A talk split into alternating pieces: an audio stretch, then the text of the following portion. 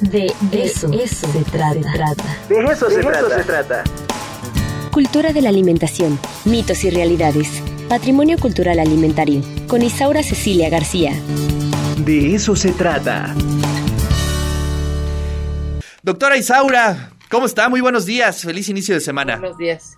Buenos días, muy buenos días. Hoy estamos también acá de manteles largos, este, celebrando un poquito lo de las lenguas maternas y demás con un congreso. Pero primero quisiera hablarles de, de un elemento globalizado que existe en nuestro mundo contemporáneo y que ha conquistado con placer y sabor, olor y textura el mundo entero que es de México para el mundo, el jitomate, ¿no? Eh, a mí me gusta muchísimo, de, es algo delicioso, pero sí me gustaría contarles y subrayar estos elementos que tiene el jitomate como parte de nuestra cultura y que además, pues yo creo que de las pequeñas, de las grandes cosas que nos ha dado la naturaleza, justamente es el jitomate, ¿no? El jitomate este, se lleva a Europa muy prontamente, pero no es degustado, es degustado casi 100 años después, un poco, ¿no? Eh, les cuesta trabajo reconocer en el jitomate el olor, el sabor y de verdad esa acidez deliciosa que tiene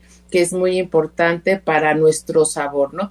El, lo importante del jitomate es justamente cómo conquista el mundo entero, se apropia de los paladares en Italia, en Alemania, en España, en Francia, en todas partes. Y ahora no hay cocina en el mundo, dicen por ahí, que es el único ingrediente que existe en todas las cocinas del mundo y bueno, de alguna manera pues nosotros lo tenemos en un matrimonio muy muy representativo, ¿no? El jitomate junto con el chile es un gran, pero gran matrimonio y si le pones cebolla y cilantro picado, pues ahí está el pico de gallo. El famosísimo pico de gallo que no puede faltar, ¿no? Sí, sí, sí. El pomodoro para los italianos, la manzana de oro, no habría, no habría salsa espagueti que pudiera, digamos, estar sin el jitomate, ¿no? El jitomate es de las cosas más maravillosas que nos ha dado la naturaleza y creo que sí es importante subrayar en esto que hacemos, es por lo menos una vez al mes reconocer un, un pues un alimento como es este, ¿no? Además tiene unas maravillas importantes que me gustaría subrayar y que he ido cotejando conforme hemos estado estudiando acerca de eh, sus eh, propiedades, ¿no? El jitomate, además de ser históricamente importante en nuestra cultura y en, nuestro, en nuestra cocina, pues tiene cosas muy importantes que le ayudan a la salud. Entre ellas, justamente es su, capacidad para, eh, de alguna manera, ayudar o contribuir a, este, a la salud, ¿no? Entre ellas, ese tiene una sustancia muy, muy digamos, para nosotros mundanos, licopeno, no nos dice mucho, pero es un anticancerígeno, ¿no? A mí me parece que es necesario saber un poquito qué propiedades pudiéramos obtener del jitomate, a lo mejor vitaminas, minerales y cosas estas que sí son importantes para nuestra salud, pero podríamos subrayar algunos elementos importantes, ¿no? Entre ellos, esta, esta posibilidad que tiene de disminuir el cáncer de próstata. Entonces el jitomate es así como algo maravilloso. Comparaban que cinco tortillas equivale a, en calorías a casi dos kilos de jitomate. Entonces mejor comer jitomate que otras cosas, ¿no? Tiene vitamina A, vitamina C, vitamina E. Además ayuda en muchísimos elementos porque pues es antioxidante.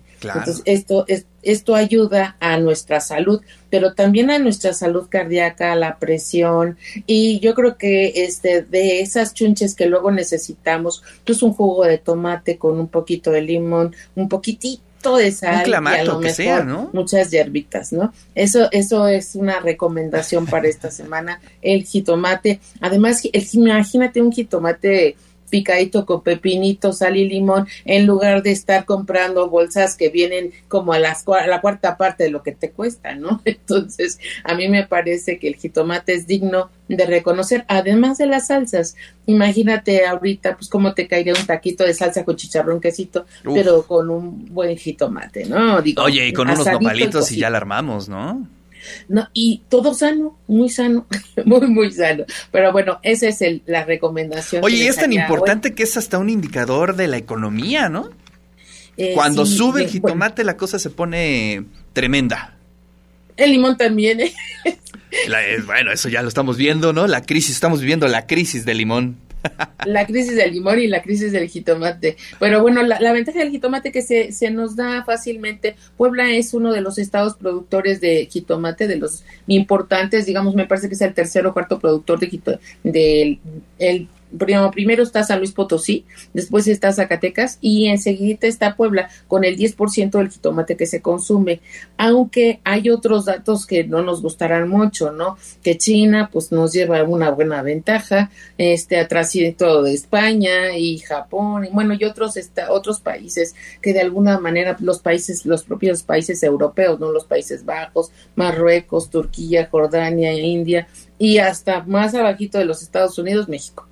Entonces, eso sí es preocupante porque mm, aunque se produce mucho y tenemos un buen porcentaje a nivel mundial, la producción este, todavía sigue siendo baja aunque nosotros consumimos mucho jitomate y bueno, y Puebla es productor, además de que Puebla se pareciera que es el origen del jitomate, aunque mucho se diga que es en Centroamérica, en realidad la domesticación del jitomate se hace justamente en el Valle de Puebla y, y Tehuacán, ¿no?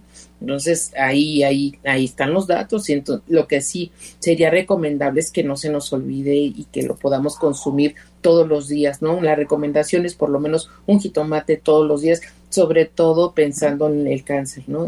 Y que ayuda, este, según como me lo explican, ayuda a cubrir, recubrir que estas sustancias no se, no se multipliquen y eso ya es bastante ayuda, ¿no? de pues, esos alimentos saludables, funcionales y que pueden ser combinados con cualquier cosa. Lo que sí te tengo que decir y decirle a la, a la gente que según el poder del consumidor, solo las katsus tienen un 2% de jitomate. Claro. Sí, sí, sí, es como el chocolate y como otras cosas que consumimos. Pero sí, efectivamente, además es este muy perjudicial la catsup, ¿no? Mucho, mucho tiene sustancias químicas, sales y otras cosas que al revés del jitomate que nos podrían ayudar a la salud como a bajar los triglicéridos y este a bajar la sal, el, el Akatsu está exactamente al revés, ¿no? Entonces, bueno, por ahí está. También es parte de los placeres del mundo. Encontramos un librito por ahí que se llama Los placeres terrestres y uno de los placeres terrestres que, que anotan ahí como, como un alimento funcional y de los que estábamos hablando la semana pasada es el jitomate. Esa carnosidad, esa, esa textura, el olor y la degustación que nos da es, es parte de esos alimentos afrodisíacos de los que hablábamos las semanas pasadas, ¿no? Y que de alguna manera pues se, se inicia en su consumo desde el siglo XVIII, digamos, con más fuerza, pero en el XIX aparece junto a, la, a las pastas, ¿no?